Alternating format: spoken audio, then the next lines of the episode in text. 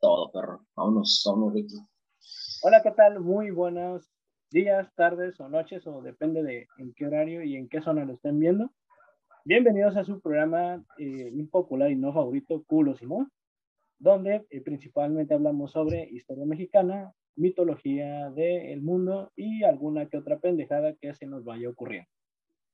El día de hoy, como cada semana, nos acompaña desde las regiones lejanas de la aldea de la hoja, Germán González. ¿Qué onda, qué onda, raza? Buenos días, tardes, noches, como ya me había mencionado el Chuy. Aquí andamos una vez más en un episodio nuevo. Gracias por sintonizarnos. Aquí andaremos cotorreando una vez más, saludándolos. Un fuerte abrazo. No habíamos hecho episodios desde el año pasado, por decirlo así, ¿verdad? No, no. Pues, raza, feliz año. Como desde octubre, creo. Desde octubre, güey. No. Ah, no, sí, cierto. El de Halloween. Pasa, feliz año, güey. Feliz, Navidad. Feliz, 20 de noviembre. Simón, ya casi, casi, güey. Sí, sí, sí. Qué mal pedo, güey. No, no tenemos que ponernos pilas, güey. Ah, sí, cierto, también. Ya sigue, ah, la, pues. ya sigue la Candelaria. Candelaria, no, pero ahora sí. Vacaciones ahora sí podemos grabar. Bienvenido, raza, y aquí andamos al millón. Saludos a mis compañeros, amigos, Chuy y Omar. Y como ya lo escucharon, desde la montaña de los cinco picos, Omar. ¿Qué onda? ¿Qué onda? Buenos días, aquí andamos vigilando que no salga Hades, que no se rompa el sello. Miyagi. Miyagi Sensei. Miyagi, Miyagi, Miyagi. Ojalá no escuche este podcast, ¿sí, no? A ver, ese Alejandro Leguín, no me es súper local. Pues bueno, vamos a, a lo que nos este, compete. A entrar en materia. Este, espero que saquen, hayan sacado sus, sus cuadernos porque se viene la clase de historia. Está perro. Después de asegurar la neutralidad de la Unión Soviética por medio del Pacto de la Unión Soviética de no agresión firmado en agosto del 39, Alemania inició la Segunda Guerra Mundial con la invasión de Polonia el 1 de septiembre de 1939. El 3 de septiembre, Gran Bretaña, Francia con una declaración de guerra contra Alemania, en menos de un mes, Polonia sufrió la derrota a manos de fuerzas alemanas y soviéticas, que procedieron a dentro de la guerra tuvo su participación del país, donde se tienen las buenas ideas, pésima ejecución, el país donde se coquetea con la muerte y donde aprendemos a reírnos de nuestras desgracias. Nada más y nada menos que México. Hoy hablaremos mexicana en la Segunda eh, Guerra Mundial, en específico el Escuadrón 201. El Escuadrón 201, sí, ya yo me habías mencionado sobre el Escuadrón. Cuando lo mencionaste, no, no me imaginaba. La otra intenté investigar, pero sinceramente no me salió. Pero sí había escuchado de, de un escuadrón mexicano, pero nunca, no sé. Dije, ¿qué, qué carajos está haciendo México en, en la Guerra Mundial? si apenas si podía sostenerse en México. ¿Y tú, Omar, has escuchado sobre el Escuadrón 201? En la primaria escuché un poco, este, que sí tuvo una participación en México, a lo mejor no tan grande así como directamente que, que fueron este, Rusia, Estados Unidos, ¿no? Pero sí, sí tuvo algo que ver ahí, entendido. Te digo, eso fue en la primaria, así que ya, ya fue hace varios años, así que uno tiene que refrescar el conocimiento para poder, para poder estar, ¿cómo se dice? Para recordarlo.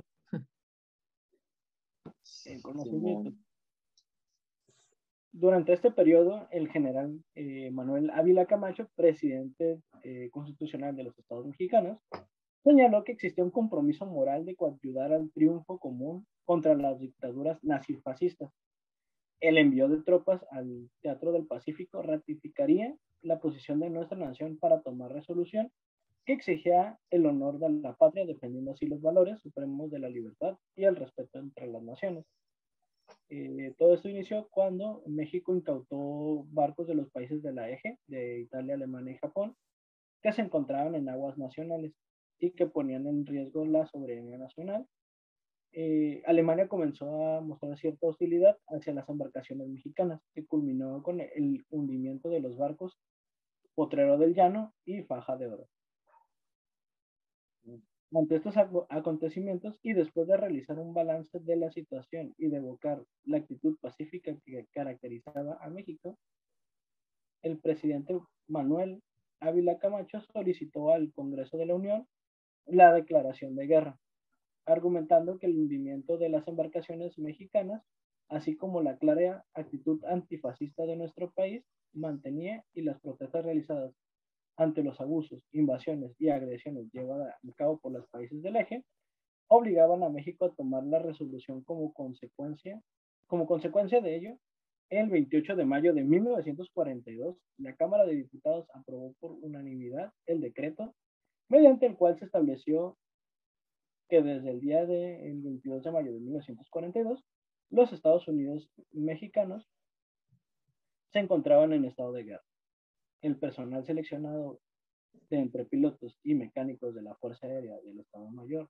del Cuerpo Médico y de la Fuerza Aérea Expedicionaria Mexicana quedó bajo el mando del coronel piloto aviador Antonio Cárdenas Rodríguez y el Escuadrón 201 al mando del capitán eh, primero aviador Radamés Gagiola Andrade.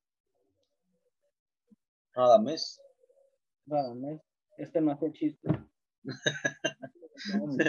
en breve se me impresionó la mente de ¿qué anda haciendo Radamés ahí? Yo entendí Radamel, que Radamel Falcao. Ah. Simón. Pero ese, yo sé que apenas vas empezando, pero el, el, en dónde se concentró el, el, los esfuerzos bélicos en, en mexicanos. En Filipinas. Oh, entonces fue asiático el, el, el pedo. Fue asiático. Se supone que México y Filipinas tienen por ahí una historia de intercambio cultural. Sí, de hecho sí. No sé si han, no sé si han investigado un poco sobre eso, Omar, no sé si ha watchado. De hecho, hay un estado, o no sé cómo se le diga allá en, Filipinas, ya ves que en empleo, por ejemplo, Japón es por prefectura, ¿no? Acá en Estados Unidos es, en, es como se llama condados. Condados.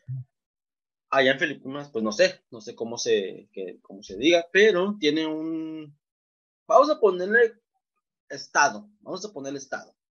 Un estado donde tengo un, gran parecido aquí en México, que tú vas caminando o manejando por las calles filipinas, por, esa, por ese estado, todo es idéntico a México, Ciudad de México, obviamente, obviamente Ciudad de México. Nombres. Alguien de ustedes me había comentado eso, de hecho creo que fuiste tú, Germán. Sí, sí, sí, sí, es que de hecho está muy, es que está muy interesante, está muy interesante. De hecho, no sé si se acuerdan que aquí en casa tenemos a una amiga, bueno, es conocida de mi hermana, sí, ya, ya, ya el Chu ya sabe, de, de, de, de, ¿cómo se llama? Ariel se llama por si aprende a, hablar español y mira este podcast por ahí. Saluditos, Ariel. Ah, ni siquiera ella sabía. Y ella es de Filipinas. O sea, creo que es muy. Ha de ser muy grande el, el, el, país, o en ese caso, isla, ¿no? Es una isla. Filipinas es una isla. Que, o qué tan qué tan, qué tan grande o qué, qué magnitud es el, el, la isla que ni siquiera sabe. Pero está muy interesante la otra vez que lo estaba leyendo, que tiene una gran similitud. Y de hecho, tiene una gran similitud con la comida. Que obviamente lo preparan diferente, muy diferente, pero tiene una gran similitud. Está muy interesante. necesitamos hablar de eso por un podcast. He escuchado de así de compañeros del trabajo que dicen que Filipinas es como el México de Asia.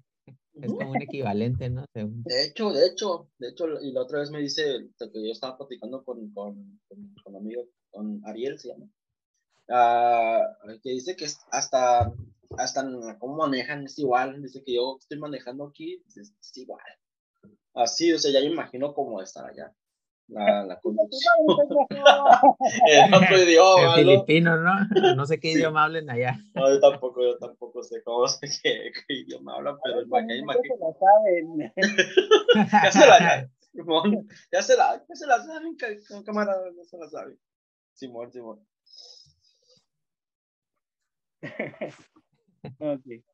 Eh, eh, como consecuencia de esta declaración de guerra, el 8 de mayo de 1944 se anunció la participación directa de tropas mexicanas en las secciones bélicas mediante la Fuerza Aérea Expedicionaria Mexicana conformada por el Escuadrón 201, el cual fue destinado al frente del Pacífico para combatir a las fuerzas japonesas. Con la brillante participación del Escuadrón 201 en Formosa y Filipinas, se escribió una página más en la historia de la defensa de nuestra soberanía en contra de las naciones que, pretenden, que pretendían mancillar el honor de nuestra patria.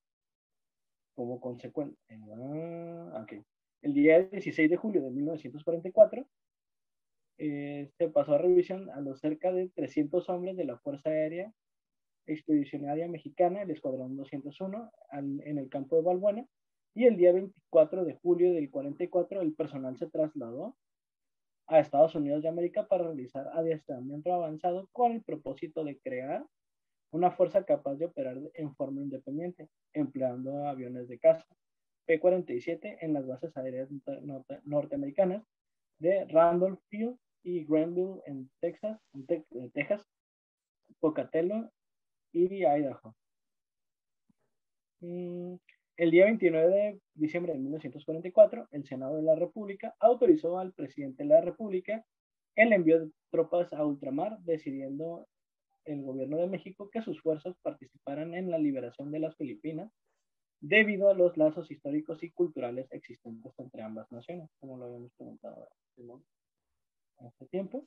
El 23 de febrero de 1945, en la base norteamericana Majors Field, en Texas, la Fuerza Aérea Mexicana Expedicionaria fue abanderada en ceremonia solemne por el general Francisco Urquizo, entonces subsecretario de la Defensa Nacional, en representación del presidente de la República. El Escuadrón 201 salió de San Francisco, California, al bordo del, buque eh, el martes 27 de, el 27 de marzo de 1945 con destino a Manila, Filipinas.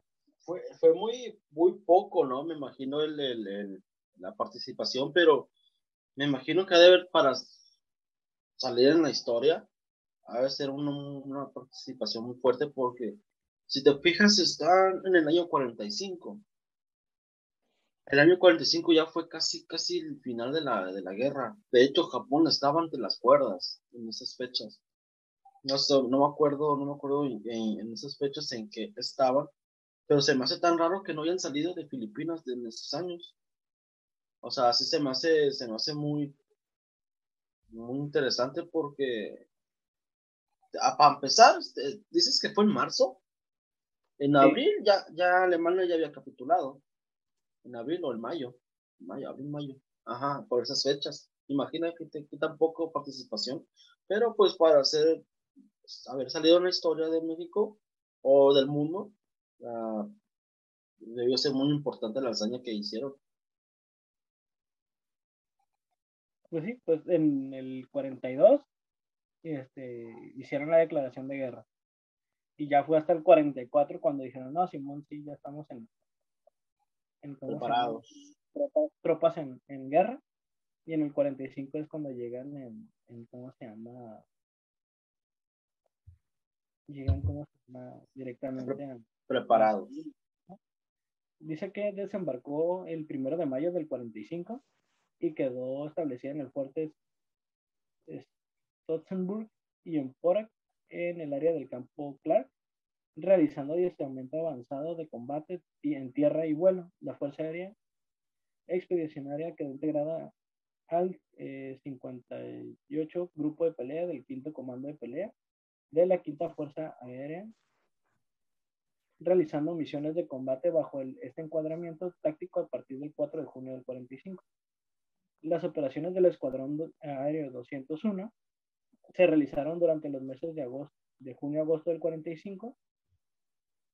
La mayoría de las misiones fueron de apoyo a las fuerzas de tierra a bordo de aviones de Thunderbolt P-47 y se realizaron misiones eh, de barrido aéreo, interdicción y escolta de convoy naval en el área suroeste del Pacífico. La unidad también voló misiones de traslado de aeronaves y en zona de combate. Las tropas aliadas en su avance por la tierra de Luzón constantemente se encontraban bolsas de resistencia japonesas o eran atacados por concentraciones enemigas. El apoyo aéreo siempre fue, eh, era requerido. En numerosas ocasiones, el Escuadrón 201 salvó a los soldados de infantería norteamericana atrapados por el fuego de los japoneses. En una ocasión en que uno de los pilotos mexicanos, el teniente Reinaldo Pérez Gallardo, se encontraba hospitalizado el paciente de la cama adjunta, al darse cuenta de que no era un soldado norteamericano, se levantó y le preguntó si pertenecía al, Escuadrón 201 mexicano. A lo que respondió, sí, el teniente Pérez Gallardo, entonces el norteamericano, un soldado de infantería, herido efusivamente lo abrazó y le dijo, tú no puedes imaginar cuánto los apreciamos porque nos han ayudado tanto.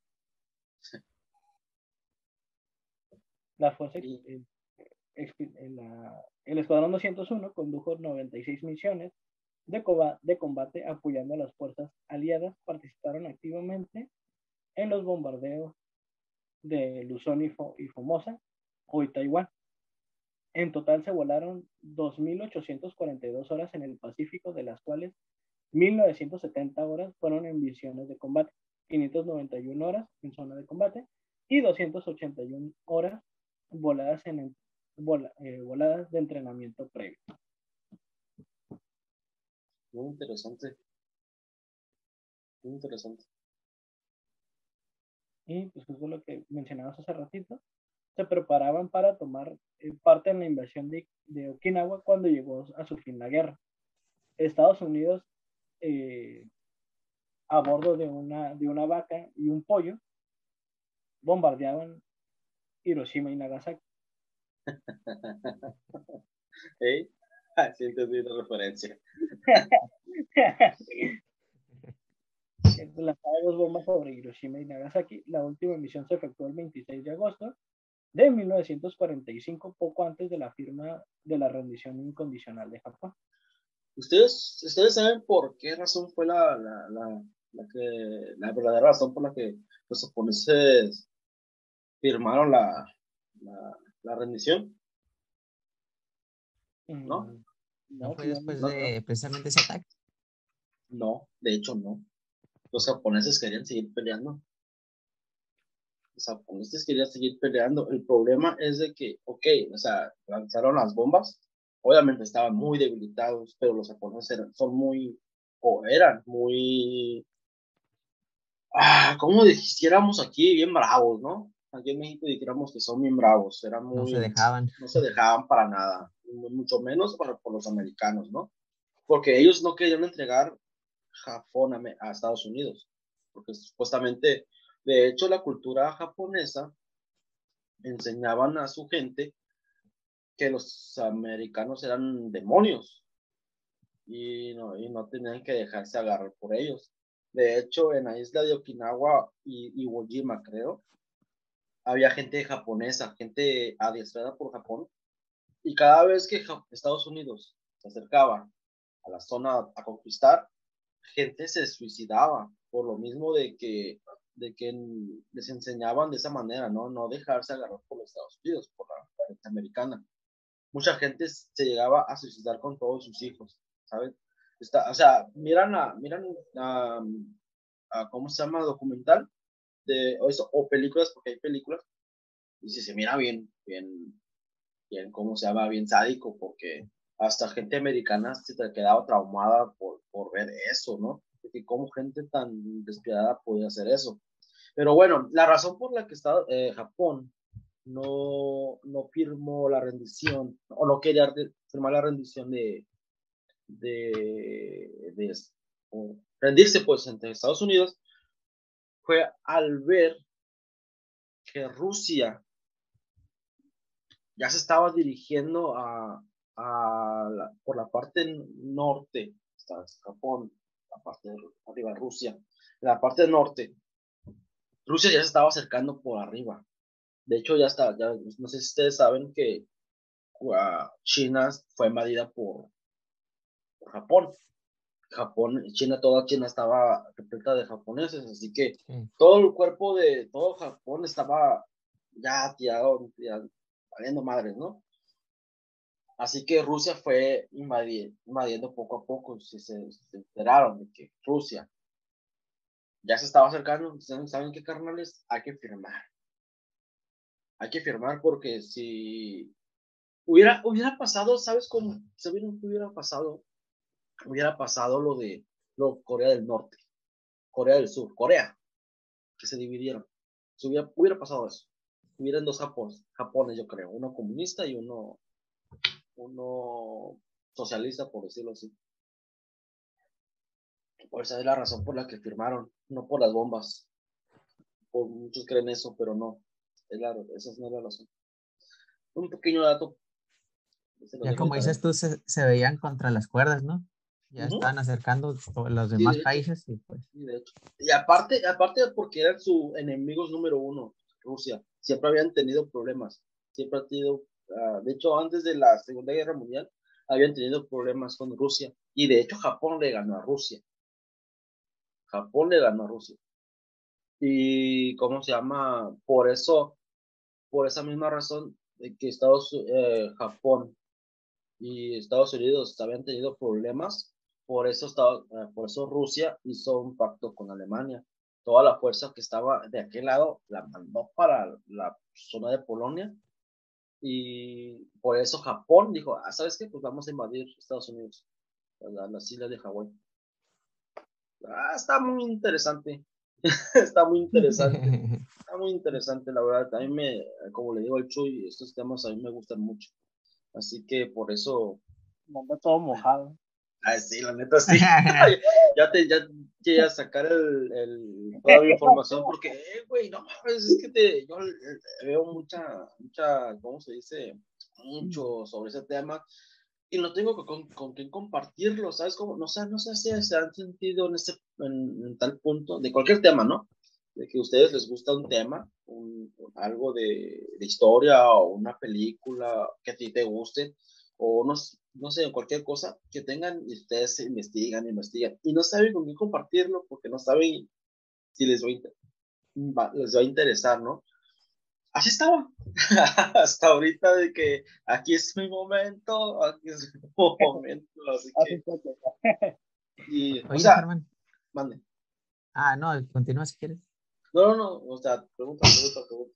Ah, sí, es que como se ve que sabes mucho de la guerra, pues eh, escuché que, que, varios países de Latinoamérica como que habían declarado la guerra, ¿no? Al eje, pero no sé qué tanto hayan participado porque sí que están Brasil, Argentina y Colombia, por ejemplo.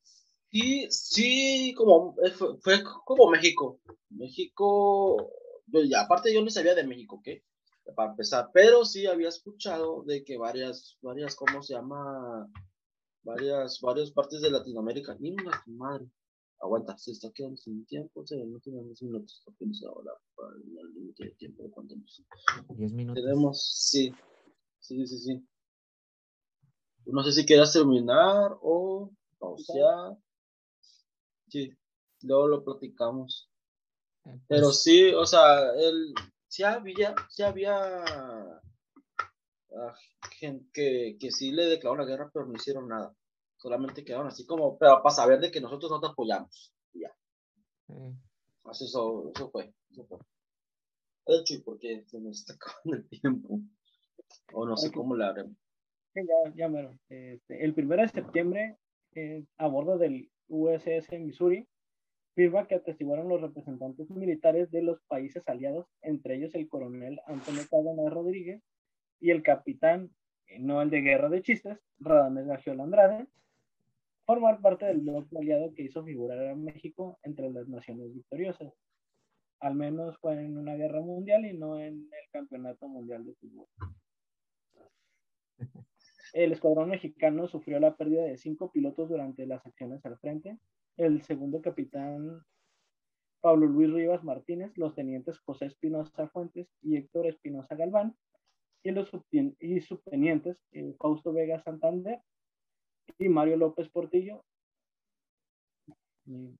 Y, antes de regresar a México, el 25 de septiembre, los miembros de la Fuerza Aérea Expedicionaria Mexicana eh, develaron monumentos a, sus compañeros caídos. El monumento fue diseñado por el piloto Miguel Moreno Arreola y fue construido con la ayuda de 10 elementos del escuadrón. El águila que remata el monumento fue realizado por el escultor filipino Tolentino.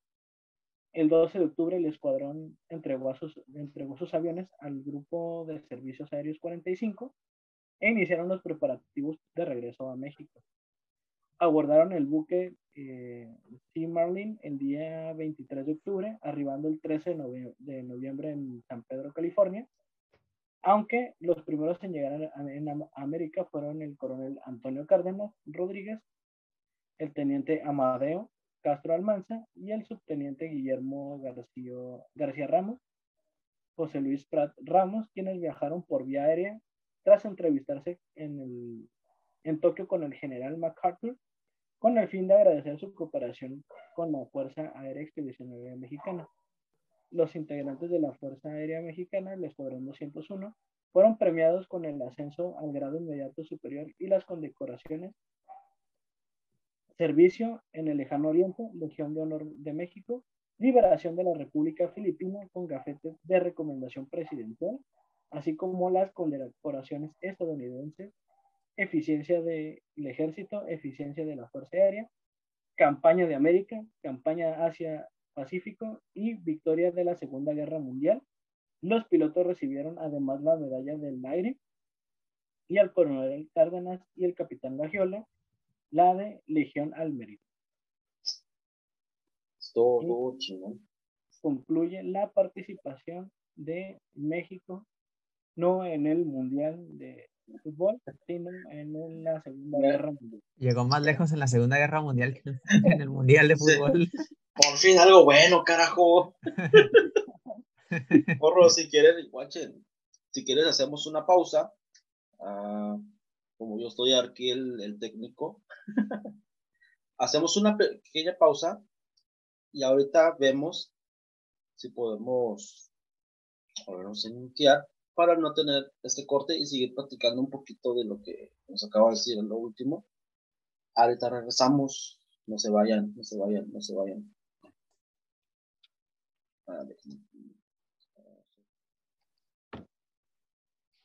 Listo. Estamos de vuelta, chicos. Perdonen la interrupción. Espero que ya está grabando. Sí, está grabando. Perdonen la, interrupción, raza. Porque andamos aquí haciendo una prueba. Bueno, no, no, no realmente prueba, pero sí andamos viendo esta nueva plataforma para grabar escuchan? Sí, güey. Sí, güey. Ya, ya, ya. Perdonen, perdonen. Ya está, creo que ya quedó. Perdonen la, la, la interrupción y los problemas técnicos que aquí presento en mi, en, en mi setup. en mi setup, en mi futuro setup. Aquí andamos, disculpen a la, a la audiencia creo que no sé si lo vamos a cortar, tenemos que cortar este pedazo. O debí terminar la grabación, no sé, pero bueno, andamos de vuelta, raza. Hay una disculpa. Y ¿qué nos estábamos comentando? Eh, ya habíamos escuchado al Chuy decir sobre que no fue el mundial, pero fue una segunda guerra mundial, ¿verdad? Sí, salimos victoriosos en una en una de esas cosas. en algo a nivel mundial. Teníamos que salir reconocidos ya de en algo, ¿no? Bueno, en algo que es, pudiera decirse que es medianamente bueno y no en obesidad, habla el gordo, y o en diabetes. oh, bueno. No, debemos de reconocer de que no estamos en los primeros, bueno, no sé si dentro de los primeros 10, pero no estamos en primer lugar. ya, ya, ya, es como, ya, ya estamos, ah, no sé si estar orgulloso de eso, estar entre los primeros 10. Tratar de ser optimista, güey. a huevo que sí. A huevo que sí. Sí, sí, sí, sí. No, pues tuvo, está chingón la, la, esta, esta información, porque a fin de cuentas toda esta, esta información que la teníamos bien rezagada, espero, eh, eh, espero si estén disfrutando la, la, la, esta pequeña conversación sobre este tema, la verdad es, es muy interesante muchos dirán, ah, pues ¿de qué carajos me sirve esta información de los años 45, ¿no? 44. Sirve de mucho, carnal, sirve de conocimiento, sirve de conocimiento, porque muchas veces el conocimiento hace la fuerza, perros. la verdad, es la verdad. no te hace ver bien físicamente, pero sí te hace bien intelectual. Que no es mucho la cosa, pero sirve de algo, sirve de algo sirve de algo. Y para ligarte a chicas. imagínate, imagínate ligarte También, como dicen por ahí, aprendemos de. ¿De qué? Un conocimiento. Ah, no, digo que aprendemos de nuestros errores pasados. Ah, sí, de hecho, ¿cómo se llama? No me acuerdo quién dijo esto. De, de, que el que el que no conoces tu historia, ah, de hecho fue en, en un, ¿cómo se llama? En la serie de Pablo Escobar, que decía que el que no conoce su historia está condenado a, a repetirla. Y sí es cierto, es verdad, es cierto. No, no, o sea, en una serie de narcos, por fin algo, algo bueno de de algo de, ese, de, esa, de esa serie. Es verdad, y por eso es bueno conocer, conocer la historia. Y mucho más que es mexicana porque a muchos mexicanos, ya, ya habíamos hablado de esto, ¿no? Hablado de esto de, que a muchos mexicanos no les gusta su propia historia mexicana. De hecho, a mí una vez me tacharon a mí de, que debía estudiar más la historia mexicana que de México. Pero tienes razón, tienes razón, porque yo soy mexicano y me gusta la historia. Pero en un cierto punto sí me estaba enfocando mucho en la historia universal que en la historia mexicana. Y por esa misma razón, esta, esta, esta historia que nos acaba de contar Chuy, mm, sí me, me, trajo por sorpresa. O sea, a mí, a mí que me gusta mucho la historia de la Segunda Guerra Mundial, no me había percatado sobre esos temas y sobre el que México, México había entrado a la guerra. Yo sabía que México tuvo participación, sí, pero como todos los países de Centroamérica, como habías preguntado hace ratito, la pregunta que me hiciste, de que sí había, que sí es cierto que había otros países centroamericanos o americanos el, el ha entrado a la guerra. Yo tenía contemplado eso de México, que había entrado igual, igual que ellos. De hecho, aquí México fue de mucha importancia porque aquí el espionaje estuvo a todo lo que da. El espionaje. O sea, había alemanes, rusos, americanos, italianos. Había de todo. Y de todo se tiraban. De hecho, ¿cómo se llama? No me acuerdo en qué puerto, creo, creo en puerto de Veracruz. Ahí se encontró un, creo, no me crean, no, no creo mucho, necesitaría más información. Y que de hecho también para complementar el este podcast, debemos de ponernos bien a bien un podcast sobre qué fue de México en esos tiempos. Este, este era chingón. Porque hubo muchas cosas en México que pasó después, en, el inicio de la guerra, que no sabemos. Por ejemplo, ¿ustedes sabían que aquí hubo campos de concentración? Aquí en México. Exactamente. Hubo uno en Guadalajara.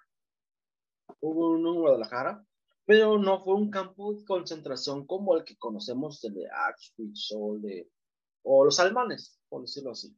no fue tan cruel como ellos, de que hubo genocidio. O tal vez sí, no lo sé. No, tal vez ya sabes que aquí en México hay mucho, o mucho, ¿cómo se le llama?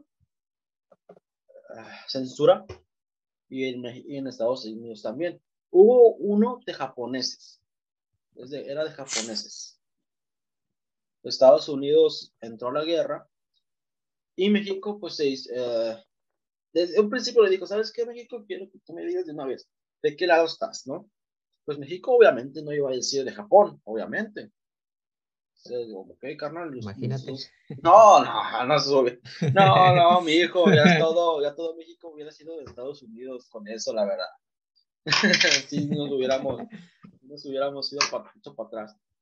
Sí, o sea, Estados Unidos le dijo, ¿sabes qué, carnal? Entonces, si estás de nuestro lado, en, Estados Unidos ya no tenemos espacio para, para, para hacer campos de concentración, ocupamos que hagas aquí. Arre. Se hizo y se hicieron varios, ¿eh? Pero el que más conozco fue el de aquí de Guadalajara. De hecho, ahí tengo un libro, un librillo ahí. Pero sí estaría bien, Chuy, de que nos, que, que empecemos a hablar. De hecho, esta es la finalidad de, de, de este podcast. Hablar sobre México y sus historias, ya sean cosas que no, no, no, no entendamos, no hemos visto, o cosas que no nos hemos enterado por, porque nos da hueva conocer a México. Me, me considero uno de ellos, pero es importante. Sé que es importante porque es mi México. A lo mejor nos quedó este, esa sensación de cuando te obligan a aprenderte algo en la primaria, ¿no? Hey, tienes que aprenderte eh, quién fue el presidente que hizo esto y esto otro. Y, nos da hueva. A fuerzas tiene que ser así. Y como que tú casi, casi, bueno, a veces lo ves como un castigo por la manera en la que el profe te lo pide o te, te, dice, pero pues fuera de eso creo que es interesante, pues. Ya si lo ves desde otra perspectiva. ¿Tú estuviste en la secundaria 13? Yo estuve en la 101. Ah, sí, es cierto. Ah, pues te tocó el profe en la mañana o noche.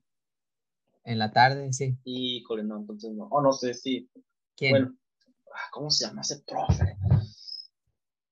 Ah, no, fíjate que no me acuerdo la. De historia me tocó una profe. Ah, la neta sí, sí daba bien la clase y, no era, no era mamona ni nada. No, entonces si es profe, si era profe, no. Entonces no, no, no te tocó. Pero en la 13 el Chuy, ¿no? ¿Te acuerdas del, del profe, ¿cómo se llama este? Salmerón, el Salmerón. No, le conoce el profe. ¿Cómo, cómo? Salmerón. Salmerón, ah. Salmerón. Salmerón. Sí te tocó, ¿no, Chuy? Ojalá no nos esté escuchando en este podcast. Ah. Un saludo. Cabrones, un saludo. pinches vatos. ah, el profe era buena onda, buen pedo. Oh. Ah, o sea, sí es buena, era buena onda, pero era bien flojo, no sé, no, no quería, o no sé qué estaba haciendo. o tal vez no entendíamos el hecho de que no daba clases. Ahorita que, que ya estoy, estoy adulto y tengo pues, a mi hermana que es maestra, ya estoy entendiendo un poco lo que, lo que los maestros hacen y sus problemas, porque mi hermana de repente se desahoga hablando pues de lo que le está pasando, ah, que no nos pagan, de que... ¿Cómo soy? Pinches chamajos pendejos. no manches, mi hermano. Sí, o sea, se desahoga mi hermana hablándonos de, de, sus cosillas de que, que, les pasa a todos los maestros, cosa que a nosotros no nos interesa como alumnos, pero sí nos debería interesar porque, pues, oye, son problemas que, que nos está afectando a todos. Pero como alumnos no, lo vemos de esa forma, así que tal vez el profesor Salmerón tenía problemas y no daba clases por eso, pero bueno, esto lo dejaremos en su conciencia porque no aprendimos nada de ese profe. no aprendimos nada de ese profe. Pero bueno. aprendimos más de Wikipedia, vas a decir. sí, y mi Wikipedia, o sea, porque no Rincón del Vago sí existía Rincón del Vago o Wikipedia en secundaria. Wikipedia no me acuerdo en la secundaria. Yo se la descubrí en la prepa, pero el Rincón del Vago ese creo que sí, ese es viejísimo. Yo no sabía, de hecho yo no sabía. Yo no sabía. Sí, ya viejillo. no, sí, yo no, sabía de eso. Ya ni sé si existe a la vez. Voy a investigarte ahorita porque tengo que hacer, terminar la tarea. De... Ahora la voy a hacer en tu casa, Chuy, pues, Simón, este, le puedes caer, si quieres, Simón. Omar. Más tarde. Pues Simón, este, no sé, Germán, a qué hora vayas a venir para ver si una, de una vez compramos la carne o Sí, guacha, mejor hacemos esto. Bueno, ahorita que estamos en, ya estamos planeando dentro del programa. Raza. La mierda. ya nos había olvidado. sí. Oigan, raza, están invitados. Ah. caigan en la casa del Chuy. Al rato, ¿no? Hay gente afuera de mi casa. chuy, chuy, acá, dame un taco. Una caguama, güey. Saca las chelas, güey. Yo creo que vamos a tener que editar esa parte, güey. no manches ayer. Carta blanca. Ah, Demonios. Ah. Está bien, está bien. Te ves, que te ves. El poder. no, pues Simón, carnales. Ahí te si quieres, planeamos en, en pues, pues hay, que hay, que, hay que despedirnos de la raza y vernos para el siguiente podcast. Espero y se hayan divertido. Nutrido de información, pequeña, pero información a fin de cuentas. Y recuerden que el que no conoce su historia está condenado a quejarse de sus profes de la historia. sí, a huevo. Está condenado a repetir el curso. y sí, ¿eh? Bueno, chicos, yo me despido. Nos vemos para la siguiente. esperemos que sea la, la, próxima semana, ahora sí. Sí, sí, sí, sí, claro. trataremos de ser más constantes. no se los, se los prometemos, pero no se los prometemos al mismo tiempo. ¿Saben cómo? ¿Sí? O sea, sí, pero no. O sea, sí, pero no. vale, pues. Vale, pues. Ahí nos vemos.